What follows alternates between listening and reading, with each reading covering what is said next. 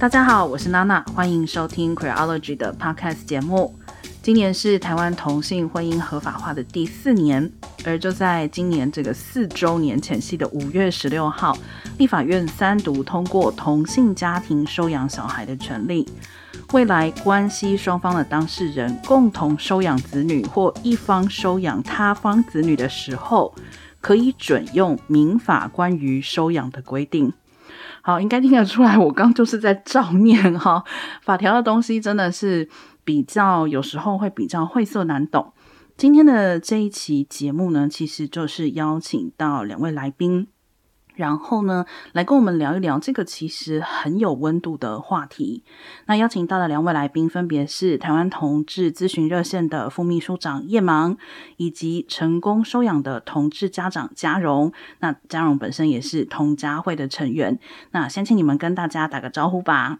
好。哎、各位听众朋友，大家好，我是同志咨询热线的叶芒啊，本名叫彭志流，大家好。好，Hello，大家好，我是嘉荣，然后我现在是一个两岁小孩的妈妈，然后我也是在呃台湾同事家庭权益促进会工作。我非常期待听家荣跟我们分享他的故事哦，但是我这边还是要先请叶芒，就是虽然这个法条听起来很僵硬、很冰冷，但我觉得这个是一个权益很根本的东西，所以还是要请叶芒先帮我们解释一下所谓的共同收养子女或一方收养他方之子女时准用民法关于收养的规定，这么绕口啊，究竟是什么意思呢？好，呃，其实这个就是呃同婚专法的第二十条的修改啦。那说，我觉得要先让大家知道，原本的条文大概是指说，呃，一方只能收养他方的亲生子女，所以在原本的条文里面，就是一对已婚的同性伴侣，他是没办法去收养无血缘的小孩的。对，那另外一个就是，如果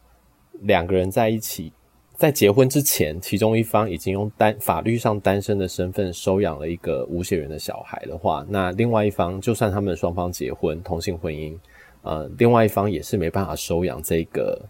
他的伴侣的无血缘小孩的。对，所以基本上虽然听起来很绕口，但简单的说就是说，呃，现在修改的文字大概就是说，呃，已婚的同性伴侣。他是可以共同去收养无血缘的孩子，或者是呃，有一方如果在婚前已经有一个无血缘的小孩了，另外一方也可以收养这样子。嗯，所以最简单来讲，就是比如说，如果我跟我的伴侣现在想要去收养无血缘的小孩，在台湾是 OK 的，或者是如果我婚前已经我已经有一个收养无血缘的小孩，现在我的伴侣也可以成为他的双亲二就对了，是这个意思吗？对，其实就是有点像大家知道就是。等于有点像重组的家庭的，跟一般的那个重组家庭一样意思。对，就是他可以成为另外一个家长。嗯，那这样听下来，其实我也觉得蛮奇怪的，因为以前这个法没有修改的时候，完全可以想象会造成很多同志伴侣跟同志家长的困扰。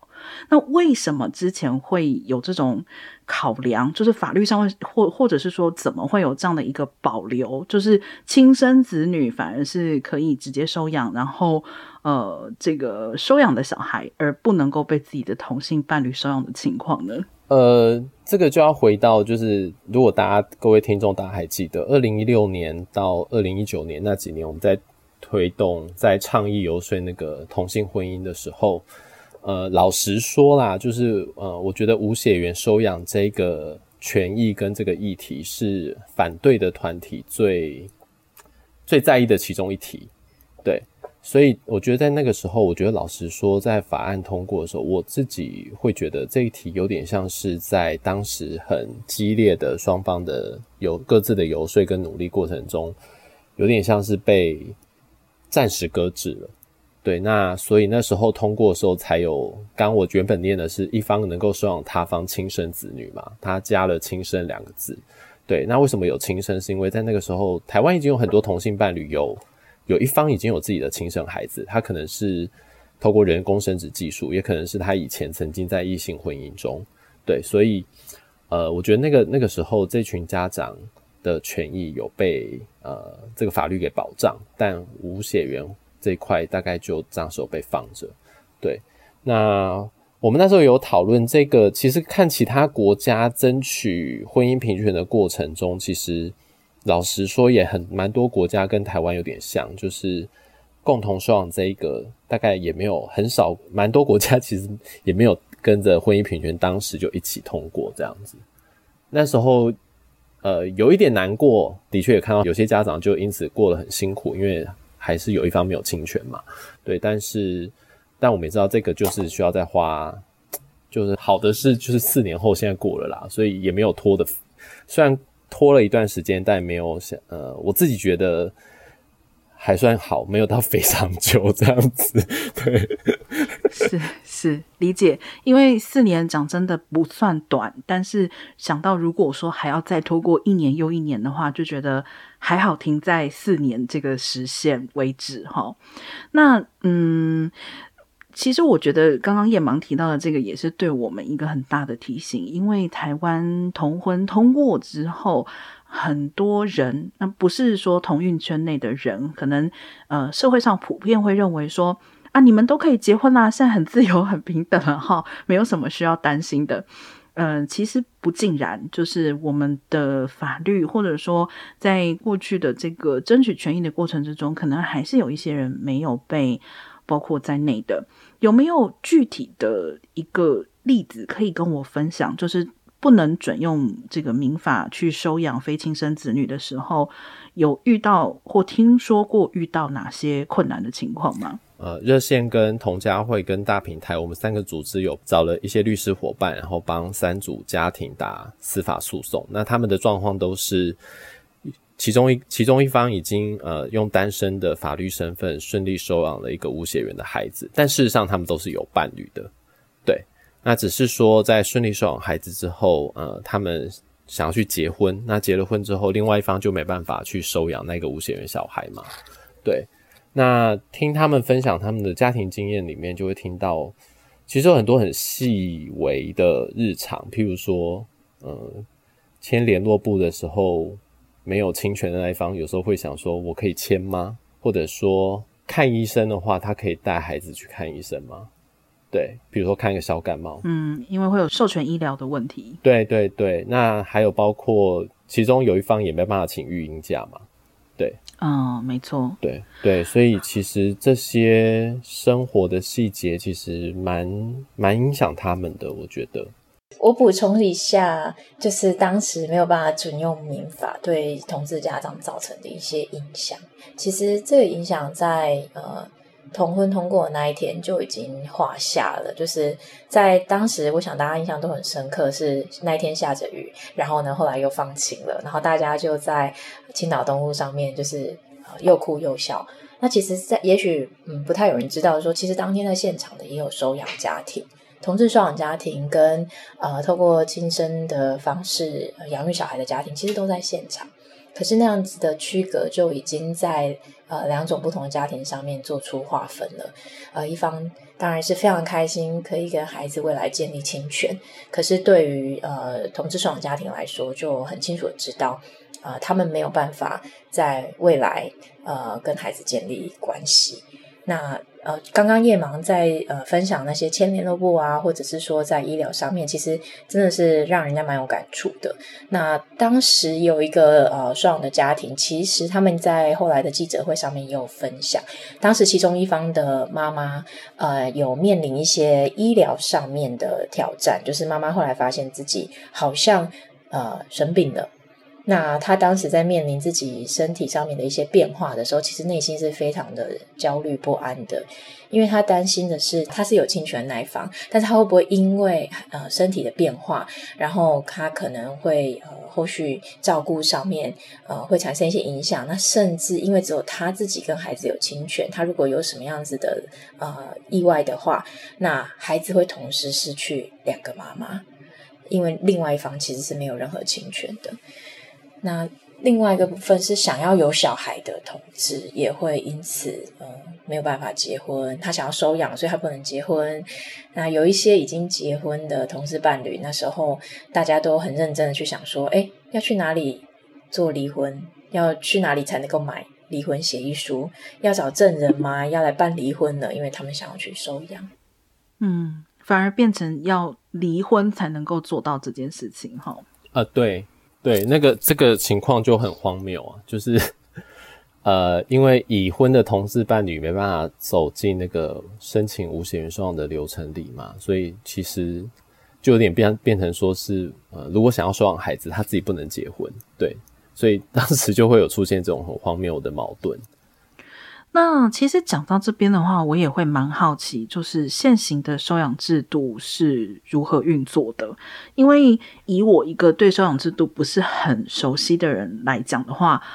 我一直都认为是说，嗯，收养会倾向选择已经结婚，当然是一男一女的呃家庭，然后让他们来收养小孩。然后似乎在台湾单身收养是不是也比较困难？那所以，我就会好奇说，现在的收养制度，他们是如何来考虑合适的收养人呢？台湾的收养法规在二零一二年的时候有修改过，对，那次的修改变成说，就算是单身人士也可以去申申请收养无血缘的孩子，对，所以其实台湾的收养并没有规定是要已婚的伴侣这样子。对，当然在那个修法之前的话，他们当然他们就是以已婚的伴侣为主啦，已婚的异性伴侣这样子。那呃，我觉得因为收养它是以孩子的最佳利益为主要的考量，它并不是帮大人找小孩。对，所以呃，其实收收养机构在评估来申请的这些申请的家庭的状况的时候，我觉得单身或是结婚与否这件事情。他只是考虑的一个面向，它不是最关键的。那通常他们还会考量的是，譬如说这个这对或这一个申请人或这一对申请人，他们的呃照顾的能力啦，然后经济准备的状况啦，双方家族家庭的支持度啊，然后还有包括他们对于教养小孩的态度啊、想法，还有包括为什么他们会想要想要来收养，对，因为。呃，如果用异性夫妻来看的话，很多异性夫妻是因为他不孕的历程已经走很久了，已经走到没办法了，对，所以他们最后就选择用收养这个路这样子，对，所以呃，老实说，在刚刚呃娜娜你提到的，就是收创养机构是不是会以已婚的申请人为优先？其实我觉得那个老实说，他考量的不是对于结婚跟单身与否的考量，他比较是在想，在考量的是已婚的平均上来说，可能照顾的准备度或者说照顾的支持系统是比单身人士来的有容易有准备度的。他们考量比较是以孩子为出发点去想说，那如果你是单身的申请人的话，那你照顾的支持系统要怎么做准备？这件事情，他们就会多跟单身的申请人多讨论这样子，特别是如果他的，我觉得那就一样是回到自治系统的准备度啦，还有照顾资源这样子。对，那然后特别补充一点，就是如果是同志朋友去申请的话，呃，收创机构大家也会多聊一下他们对于自己同志身份的接纳的状况，还有包括他们双方家庭对于他们各自的同志身份的。呃，了解跟接纳的状况如何？对，因为老实说，以台湾的 一般日常的家庭经验，有了小孩之后，很难不动用阿公阿妈的资源这样子。对，因为小朋友很完全同意。对，阿公阿妈是个重要的来源，不是每个人都有钱请保姆，所以对，所以呃。双方家庭对于他们呃这对同性伴侣的接纳度，还有包括他们打算走无血缘收养，有一个无血缘的孩子这件事，都是需要被讨论的。这样子，没错。其实我我蛮同意刚刚叶芒说的。我呃分享一下我自己当初呃收养的过程中，就是提交了哪一些资料等等的，跟嗯、跟社工互动的过程。就是当然你可以在网络上轻易的找到一些条列式的必备文件。啊，财力证明啊，然后你的呃有没有犯罪记录啊？去申请啊，调阅啊，你的税务资料啊，你的存款啊，这些其实在呃收养的呃收养机构网站上面都可以查得到。但是其实呃，你单纯填写这些资料，呃，它只是像一个基本，它不会是最重要关键。那包含婚姻状态，其实也是一个参考而已。社工最想确定的就是你到底是不是一个。有能力跟人家真诚交流相处，然后你是不是确定了你的收养的决定？那要确认这两件事情，其实它是从包含你的童年的成长经验，然后你跟你的伴侣的交往的始末，如果有伴侣的话，那呃，你跟你现在呃，应该是说我们人最初始的最重要的一份关系，就是你的亲子关系嘛，你的原生的这个家庭的关系如何？呃，他并没有说一定要非得是呃呃。呃，一家和谐的状态，你才可以去做收养。呃，但是倘若说其实是有一些呃不如意、不开心，甚至是创伤的事情，这也是包含个人对自己的自我认同、同志身份。呃，你怎么经历这一切？你怎么意识到？然后你怎么接纳自己？其实都可以去衡量出一个人他自己的心理韧性，然后他对于。人跟人的关系建立的呃困难，遇到困难了，他怎么去理解，然后他怎么去面对，呃，都是社工最在意的。因为其实收养，呃，它其实就是一段关系的建立，你跟孩子建立关系。那但是这个孩子他不是一个呃没有故事的人，他是一个有故事的人。我。我常常都会觉得，其实同志做收养就好像是有故事的大人遇到有故事的小孩，所以孩子他有一个原生家庭的故事，他有一个在寄养家庭的故事，然后他这一段经历，其实他早上醒来，他他呃带着他人生的这个全部的家当，然后进入到一个新的家庭。哦，我们不能像一个期待一个新生儿一样的去期待说，哦。他就是应该要如何如何。事实上，他有他自己的挫折跟创伤。那这个其实，在收养的过程中，其实所有的呃准备都是为了这一刻。那这个过程中，社工其实跟呃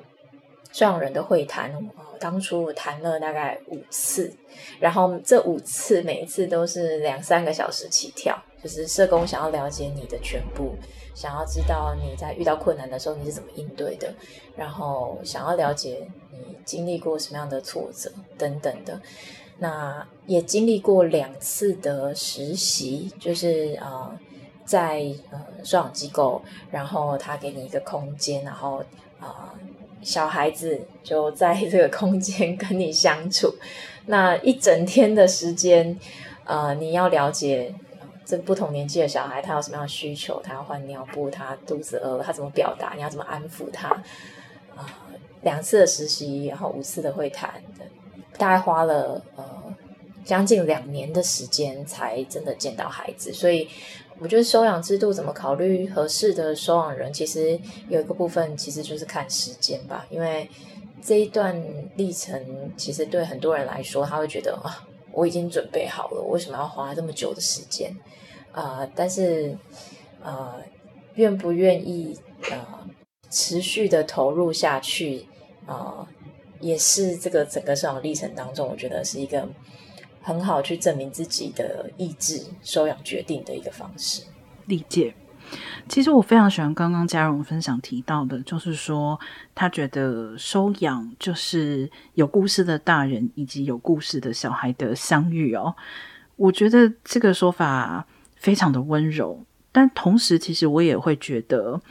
嗯，即使今天是跟自己的亲生子女，我也觉得父母如果能够保持着是已经两个有故事的人的相遇，我觉得对。呃，尊重小孩独立人格的这个部分，未来可能会有很好的帮助哦。但是话又说回来，就是，呃，我一直有一个印象，感觉收养在台湾似乎并不是，嗯，很受到欢迎。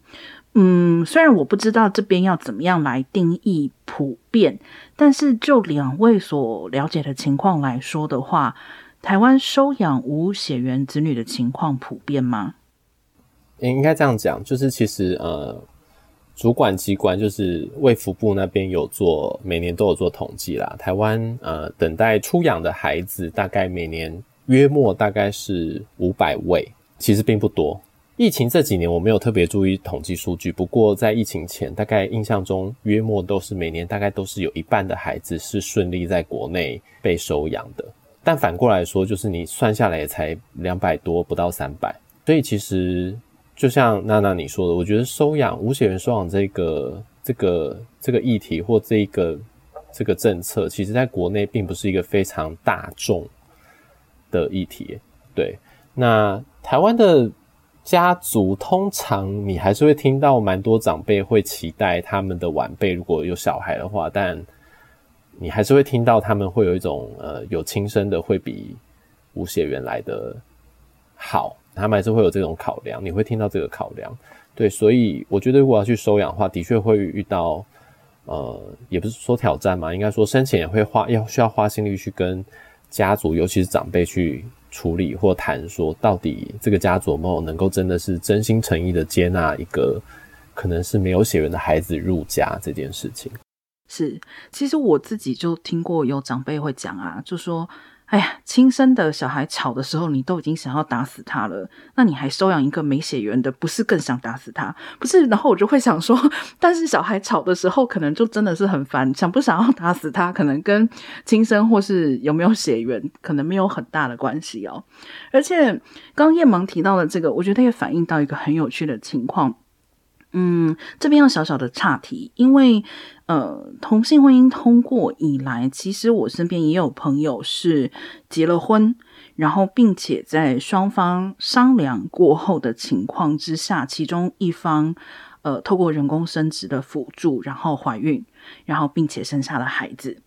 那呃。过程之中，理论上跟双方的家庭都是有讨论的，理论上双方的家庭都有一定的接受程度。可是事实上，小孩出生之后，有一方的家庭还是明显的表达出了排斥，然后就是因为认为这是一个无血缘的小孩。所以，其实我觉得，就是对“无血缘”这三个字，我其实是有一点。有一点深痛恶绝，就是我真心的觉得血缘不应该这么重要，但是同样的，我觉得不应该这么重要。我也知道这不是社会现实，所以反过来就会想要问问家荣，那你的情况是你收养了无血缘的子女，你最开始为什么有这样的想法？那这个过程中，你跟你自己的家庭有过讨论吗？嗯，我先回答回应刚刚娜娜有提到，就是说，哎，啊、不论是亲生或是呃不是亲生的，吵的时候都想要打死。我先说，我没有完全，不论是自己亲生或是收养的，我都觉得啊、小孩当然是吵的时候会让人家精神崩溃。但是有没有想要出手，这个可能跟个人家长个人的这个呃身心状态是比较有关系的。对，抱歉，这个这个玩笑真的是有点不恰当啊，现在真的不应该再讲打死。这种话哈，就是对，我觉得嘉荣提醒的很对，这个真的就是一个玩笑话，这边要特别的指出来哈。嗯，我先回答为什么我会有小孩，然后再来回答为什么会考虑呃收养这样子。呃、嗯，其实在我青少女的时代，就是还懵懂无知的时候，完全不知道什么叫做 沉重的压力跟责任的时候，其实我就想要有小孩。那那时候当然是一个很。很呃，可以说很幼稚或者很稚嫩的想法，就是觉得青少女的自己就是没有被任何人所了解，然后想要用自己的力量去呵护呃幼小的另外一个幼小的人，然后就觉得说，嗯，我以后长大了一定要有小孩，然后那时候就也很自然的就觉得说，哎，不论是结婚或是没有结婚啊，怎么样，我都是要有一个小孩。那等到自己成年之后，觉得说，哎。生活也稳定了，然后呃也有工作能力，然后也觉得自己已经有一定的能力可以去给予别人呃一些生活上的照顾条件等等的。然后至于自己生还是说呃收养，我跟一般大家一样，呃自己生是最一开始的考量，因为在我小时候根本。呃，只有在童话故事里面看过收养，就是绿屋的安妮 被收养了，但是其实从来没有听过身边的人有收养这一件事情，然后也觉得说啊，可能是很都只有是很远古时代，然后童养媳等等的这些电视剧里面啊、或是长辈的世界里面才有收养这件事情，所以呃，自己生就觉得说啊，我可以做得到，我是一个女性，那为什么不？就是有种自给自足的感觉。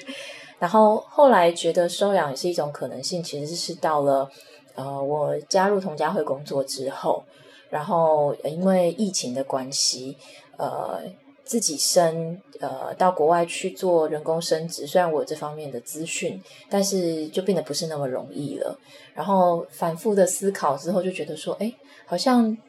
我原初想要的是要有一个小孩，不论是说我想要去呵护比我更幼小的心灵 等等的，还是说我有能力去给予呃小孩一些照顾，其实都是想要有小孩。那如果想要有小孩的话，要怎么样走到这一步？是不是一定要拘泥于说，呃，非得要自己生不可？呃，好像也不是不需要这样诶，所以就有一点松开了本来呃很执着的，就是我要出国去做人工生殖这个念头。然后也是因为这个工作的关系，认识了很多收养的家长。我觉得这个也是我在整个收养的历程中，比很多人都要更幸运的部分是。呃，因为看到了实际收养的家庭，知道了这是一种可以实践的生活，嗯、所以就顺顺的走向了这一条收养之路。嗯，我觉得刚刚嘉荣的分享里面，对我来讲有两件事情很重要。第一个就是，其实嘉荣刚刚的这个叙述里面，会让我感觉我们的身边其实非常缺乏收出养的故事。就是像刚刚嘉蓉提到的嘛，可能都是在童话故事里才看到，而且看到的可能都还是一些很负面的例子。那可是其实我们的身边可能就有收养家庭，然后可能也有很多呃不同的故事，但这些故事在现在的台湾社会可能是很少被讨论的。那另外的就是这边其实是我自己个人的一个。感受，因为刚刚嘉荣说，从年轻的时候就想要有小孩，我跟嘉荣刚好完全相反。就我从年轻的时候就知道，我不想要有小孩，而且我绝对不要自己生。然后我反而是年纪渐长了以后，会开始跟嘉荣一样的想法。我会觉得是说，如果我长大了，成为一个在经济上能够独立的人，那我如果行有余力，我有没有可能会去？照顾一个在我们社会里面，呃，比较幼小的生命，所以我有一度是有真的认真的考虑过，在我的经济状况许可，然后如果我还在合适的年龄段的话，我其实想要收养的是，嗯，年纪比较长的小孩。就是我其实一直会觉得，我不一定要做家长，我不一定要做母亲。我觉得就是像刚刚嘉蓉提到，就是接纳一个有故事的人到我的生活里面来一起生活。我也曾经有过这样的想法哦。那今天跟嘉蓉聊过以后，我觉得我也可以再思考一下这个可能性。不过还是有一些现实层面的情况，比如说前面我们也提到，呃，在接触收出养机构的时候，同志的家长经常会。被问到的一个问题就是说，你们的家庭对这个收养的接受度如何啊？或是你自己在家庭里面出柜的情况如何？我大概可以理解他们担忧的是什么。那我不晓得你自己作为同志家长，然后在收养小孩的过程之中，你有没有担忧过？就是如果我收养了这个小孩，然后他在外面被歧视啊，或者是被一些反同者恶意的去攻击的话，嗯，又或者说，即使是平和一点的状况。单纯就说，作为一个同志家长，他又去收养小孩，感觉这个小孩好像他在外面，如果要跟人家解释他的家庭，他可能在家里面，家长也要帮他做很多的准备跟功课。你有考虑过这些方面吗？啊，有这个一定是，我相信每一个呃同志在想要有小孩之前，在心里面问过自己千千万万遍的，就是这个社会。啊、曾经在某不同的程度对我们造成了一些伤害，那我们自己嗯怎么去应对的？那今天如果是要带着一个呃孩子一起去面对的时候，我们会不会更受伤？或者说我们有没有能力呃保护自己，然后也保护孩子？这个在所有的也是所有，我相信也是所有同事家长的心中，其实最可以说最软的一块。那我反而是在走收养历程的这个过程当中，慢慢的对这一件事情感到呃放心。放心的原因是因为，其实在整个收养过程当中，我可以感觉到，或者说我跟社工之间的互动的状态，其实是一种很相互支持的。就是社工很想要确认我是不是做好准备，然后我也全心全意的相信社工是为我做好最好的安排。那那会给我一种就是，诶，我背后是有人靠的，就是。呃，这个整个收养的制度是让我依靠的，然后一整群人支持我走这一条路。那我觉得最重要的，应该也是回到我自己，在我出柜的呃历程当中，呃，或者是说我作为一个青少女同志的过程当中，其实相对来说是蛮幸运的。呃，我念女校，然后所以呃，女孩子喜欢女孩子这件事情，就是在我的这个青春期，并没有太成为一种。呃，当然会有一些小焦虑，但是并没有太成为一种禁忌。然后我自己在呃原生家庭之中，当然我的家人呃多数其实就跟台湾一般的呃长辈一样，呃嗯，在他们的成长过程中也没有看过什么是同志。但是在家庭成员当中，有个很重要的人是我的姐姐，一直给予我很重要的支持，然后跟接纳，让我知道说哦，OK，作为一个同志啊，有一点不一样，但是也没有那么不一样。那当然也是因为整个社会环境在很多人的努力之下，呃，性平教育等等的，所以呃，慢慢的在，我我可以说我算是一个在呃，不管是对女性或是对同志，慢慢都变得更友善的台湾社会成长，其实是一件非常幸运的事情。然后，所以在跟家人说到说哦，我要有小孩的时候，其实大家会有一点。不太理解，但是这个不理解的背后没有太多的恶意跟负面。其实我也相信，大部分的人在遇到一个同志想要生小孩的时候，他的第一个反应可能也是呃惊讶或是错愕，大过于呃否定。但是很多时候，那个讲出来的话就会非常的不好听，然后就会很像是他并不支持这一件事情。那当时我我妈妈其实就跟我讲说啊，你自己考虑清楚就好了。然后呃，后来我就想一想，我就回头想，我觉得哎，不对不对，我就跟她说，这个不是尊重跟不尊重而已，这个是我现在需要你的支持啊，因为养育小孩这个事情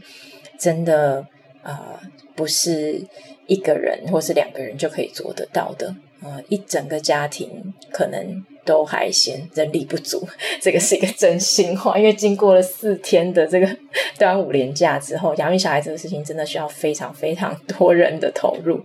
然后，呃，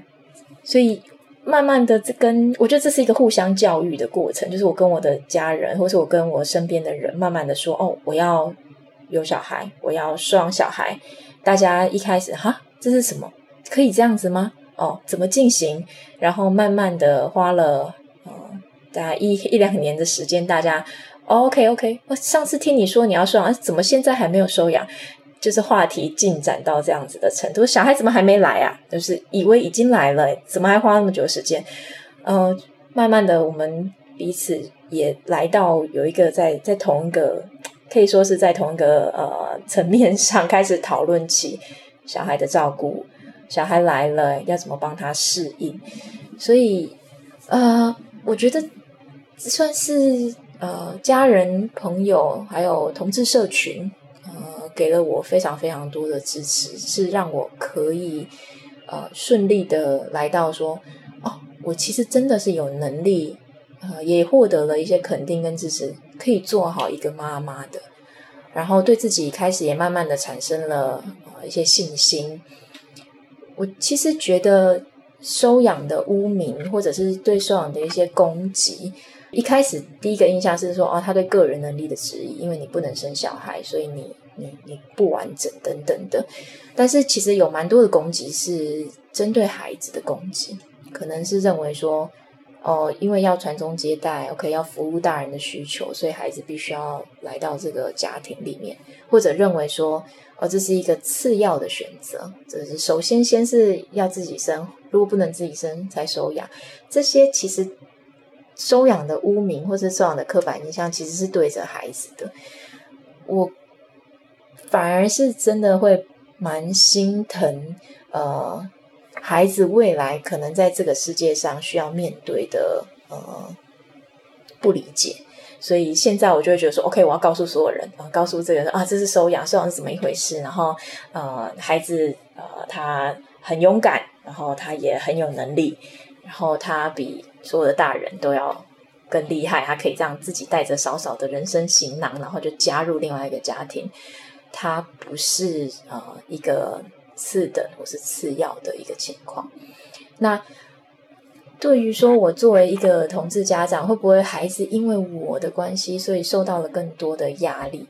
其实我觉得，如果我们深入的问自己的话，我们都会知道，一父一母，至少我自己，我先说好，我是一父一母长大的，就是一父一母的家庭，其实呃，那个形象，或者说他对于等同于一种幸福的保证，这个是一个很脆弱的连接的。呃，每一个家庭，呃，我自己的异性恋家庭里面有非常多的呃开心，也有不开心，也有。然后一定要有一个父亲，才是对孩子最好的楷模。这一件事情，如果我们回头去看自己父亲的形象，至少我自己，我会觉得父亲有一部分那一种很刚强的形象，其实也是很脆弱不堪的。所以，我并不会觉得这个世界一定要有一个爸爸、一个妈妈组成的这个家庭才可以等同于幸福跟完美。反而是，如果我们以为幸福只要一个男生加一个女生就可以得到的话，那可能会导致悲剧。就是会发现说，天哪，怎么世界不是我想的那样？他可能可以初期给人家一种安全感，但是，呃，太过执着这种呃假象，其实最后没有人会幸福。嗯，其实我觉得不说别的哦，就是单纯考虑我们的下一代，嗯，多元的努力跟平权的努力，其实真的都还有非常非常多可以做的。嗯，刚刚嘉荣提的这个经历里面呢，又让我想到了一句我们很常讲的话，就说要养育小孩，it takes a village，就是其实是需要很多人共同来完成养育小孩这件事情。那当然，或许父亲、母亲，或者是说他本身的这个双亲承担最主要的责任。呃，但是周遭的朋友也好，或家人也好，其实都会。呃，是非常重要的支持的来源。那嗯，最近我也很凑巧的是看到一篇呃《Vogue》杂志的文章啊。他其实也是在讨论，不只是在台湾有类似的这种呃，我们我我称之为就是新形态家庭或者说同志家庭的呃面临到的一些困难。其实，在美国也是一样，就是我们感觉美国走的比较前面，但事实上，呃，在美国呃 LGBTQ 的族群，其实在成家的这个过程之中。也同样面临很多困难，包含像刚刚嘉荣提到的，嗯、当同志表达自己想要小孩，不管是想要收养还是想要怀孕的时候，多数的人其实都表达不理解。那 Vogue 这篇文章也就提到说，啊，不只是可能很多人不理解，那甚至于包含你在医疗上面，你的医生也会无法理解，呃，或者是说。呃，一般可能异性恋的家庭，他们会有很多嗯资源的经验的共享，但是在 LGBTQ 的族群社区里面，可能就很还很缺乏这方面的经验。那我知道嘉荣本身也在同家会工作。呃，我的理解是，同家会其实就是一个在帮助大家成家的组织，也可以请你跟我们分享一下同家会现在主要在推动的会务或说议题有哪些吗？嗯，我们呃同家会其实是一直呃长期以来都在支持同志成家，那不论这个家是呃。是什么样的形象？因为在同志家庭之中，其实有一个部分是来自于重组家庭，他可能是过去异性恋关系，然后有了小孩，然后后来又呃。是同志伴侣的状态，家庭生活的，或者是人工生殖的家庭，或是收养家庭、代孕家庭，其实都是我们服务的呃范围。所以有一部分我们很重要的工作是希望可以推动呃人工生殖在台湾的合法化，因为在台湾其实台湾的医疗技术非常的先进，所以外国的不孕的夫妇会慕名到台湾来进行人工生殖，但是台湾的呃。同志伴侣必须要飞到国外去，然后忍受语言的落差、医疗的落差，然后只为了圆自己一个成家的梦想。其实，在这个过程当中，我们也陪伴很多呃。准爸爸、准妈妈们，就是经历身体上的疼痛，或是心理上的失落，然后一直到现在。所以，呃，未来台湾如果可以在台湾就地使用人工生殖，让我们的呃同志家长不用再远赴国外去圆自己的呃求子梦的话，其实是一件呃非常棒的事情。那另外一个部分就是，我们也支持已经有小孩、正在养育小孩的同志家庭，因为其实刚刚也有跟大家聊到，就是说。同志家庭或者是收养家庭在台湾，其实大家会觉得说，哎，好像不在我身边呢，好像很少听到他们的故事。哎，我觉得有个部分是因为同志家庭有一种好像被迫要证明自己的压力，因为呃，好像本身相较于其他异性恋，在资格上面就有一些落差了，所以要更加证明自己是很。很好的、很棒的呃养育者，但是其实我觉得这个是不必要的压力的，因为其实同志家庭或者双养家庭不需要去花费力气证明说，诶，自己的家庭很完美，或者是说自己的养育动机非常的完整，或是特别的高尚。呃，同志家庭应该要也可以不带包袱的去倾诉自己作为照顾者过劳的心情啊、呃，不知所措。甚至是很心痛的育儿困境，遇到了一些呃孩子在学校遇到了一些挫折，或者在养育过程遇到了一些烦恼，就是整体社会如果可以给予呃同志家庭。不是一个另类的眼光，而是说，OK，他们就跟一般的家庭一样，会遇到需要支持的地方，遇到需要协助的地方的话，那是我们理想中的育儿的社会。所以，我们呃在内部有提供一些支持团体，支持同志家长，那也会去做一些社会教育，让大家更加认识呃同同志家庭是什么。嗯，好，那接下来的问题，其实我想要拉回来问一下叶芒，因为。呃，我对叶芒手中在处理的会务当中，关于收养这一块，我的印象一直非常深刻。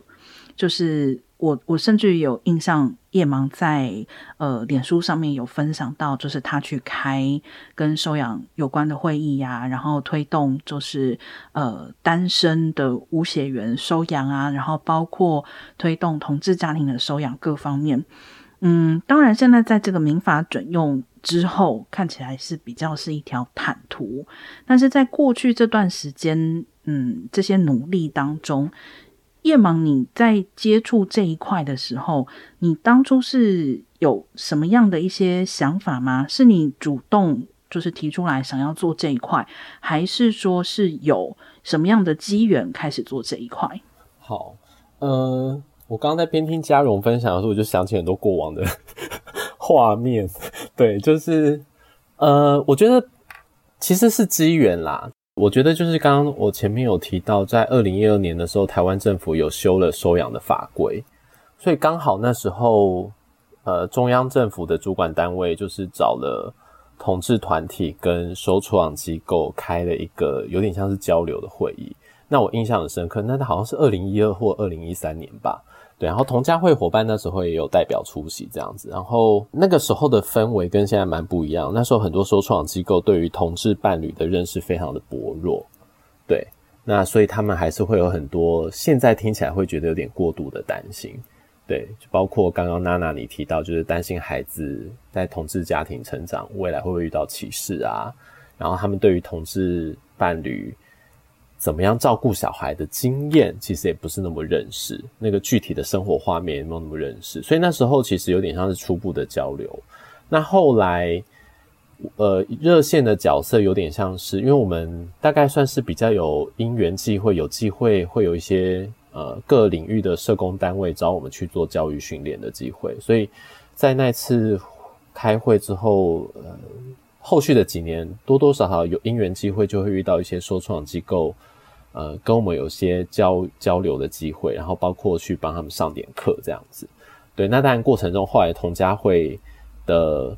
呃，员工人数、正职人力资源越来越多之后，就一起热线跟同家会其实是一起做这件事情的。对，然后呃，甚至我我其实自己我本人是没有想要收养孩子，但我对于收养的议题，其实我觉得应该是我可能是我个人的工说生活或工作的兴趣嘛，就是我其实对于儿童青少年的话题或生活经验是。很好，很充满充满兴趣的，对，所以呃，后来那因为收养本来就是以儿童最佳利益出发嘛，所以那当然另外一个点是我自己作为一个同志运动的工作者，我自己那时候也在思考，呃，其实看国外的经验，你会看得出来，收养会是一个同志社群蛮跟这个社会看待这个社会有往前进一个蛮重要关键的议题，我自己觉得，对，因为这个社会。接不接纳同志朋友可以有下一代的想象这件事情，我觉得收养是个蛮关键的点，所以呃后来就开始慢慢越做越投入这样子，然后呃其实也因缘际会就跟收养机构做了很多工作，然后也在法律还没有同婚专法还没有通过之前，其实那时候也因为单身人士是可以收养，所以其实也帮协助了。一些收创机构做了一些呃同志收养或单身人士收养的他们实务上的一些指引，但我那时候是做一个对社群同志社群有一些认识的实务工作者，跟他们一起讨论这样子。一开始那个会是二零一二或二零一三年，然后现在转眼间也十年了，我就发现其实呃我那时候我前阵子才跟一个收创机构的主管聊天，我们这两个就在聊到说，哦，台湾社会真的进步很多。就是现在收创机构不会卡在比较不会卡在对同志伴侣没那么认识，而是比较务实的去讨论，那怎么样去协助申请的同志伴侣可以评估他们的状况，然后走过这个流程，对，等等的，就比较是一些真的是很实际上的工作的讨论了，而不是早年那种很因为陌生或不认识的担心，对。那包括台湾社会，呃，对于同志朋友收养孩子的接纳度，看行政院的民调也是逐年在上升嘛。对，所以我那时候两个人在聊说，真的是这十年下来，缓缓的，虽然都是一小步一小步，但真的社会是有真的在往前进的这样子。嗯，我的感受就是跟刚刚那个四年的感受是一样的，就是十年真的不短。但是很高兴，在十年的时候，我们已经嗯有这样子的一个阶段性的算是进展。嗯，那也想透过今天的节目跟各位朋友说，如果嗯你想要成家，不管你的认同是什么，不管你是想要呃自己生小孩，或者是想要呃收养小孩，其实。呃，至少现在在台湾有同志咨询热线，有同家会，其实是有资源、有经验，可以来嗯跟大家一起来面对这个可能比较冗长的过程啊，或是过程中的一些挑战。好，节目的最后。来夜盲的专场时间，因为到了夏天呢，这个每年到夏天，如果访问到热线的工作人员，都要请他们来介绍一下今年的重头节目。好，呃，感谢娜娜，就是呃，热线在每年的夏天都有举办呃一年一度的呃热线的募款感恩会。那这个感恩会其实是呃希望 LGBTQ 的社群，甚至是友善的异性恋朋友能够。呃，一起来共襄盛举，然后支持我们，透过捐款来支持我们这样子。那今年的时间是七月二十九号，礼拜六的晚上七点。然后，然后热线也已经开始售票了，所以如果各位听众朋友愿意支持热线的话，欢迎大家可以直接上热线的官网，然后我们官网上都有售票的网络售票的连接，是可以直接线上购票的这样子。那邀请大家那天晚上，它其实有点像一个表演晚会啦。那当然里面透过表演的形式，有呈现了很多我们工作的成果跟理念。那还包括在台湾同志运动，也许近年比较重要或我们热线关心的议题，对，所以。啊、呃，欢迎各位朋友一起来参加。然后，我想嘉荣应该跟我一样，就是今年至少收养这一个议题，在法律面上已经算是有一个明确的进展了。对，所以我想也希望大家如果真的有成家的呃人生规划的话，呃，也可以思考。不同的路径。那以前老实说，在这四年里，我听到不少朋友对于收养会有一些却步。那个却步的确就是因为法规上的限制。对对，因为还没办法结婚嘛，就他们如果要收养就不能结婚。对，那我当然觉得现在这个法规的阻碍拿掉了，那也许大家也可以想想，如果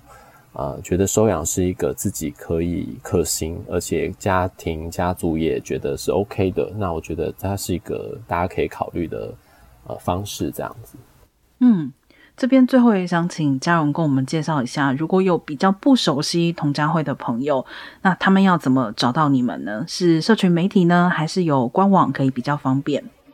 好啊，其实我觉得在每个时代要当家长都不是容易的事情。然后，呃，所以如果你需要有人支持，你想要一些资讯，然后你想要找到跟你一样有同样梦想的人的话，都请不要客气来联系童家慧。啊、可以，我们也有 podcast 同志家庭 podcast，你在各大的平面都可以搜寻得到，或者是你就在脸书、在 Line、在 IG 上面搜寻啊、同志家庭权益促进会或是同家会都可以找到我们。那我自己觉得，当家长这个事情真的是一个很不容易的事情，这个特别是在实际养育过后，呃，在。三十四十的年纪的时候，对很多人来说，其实都还是一个蛮动荡的年纪，情感层面、工作层面、个人精神层面。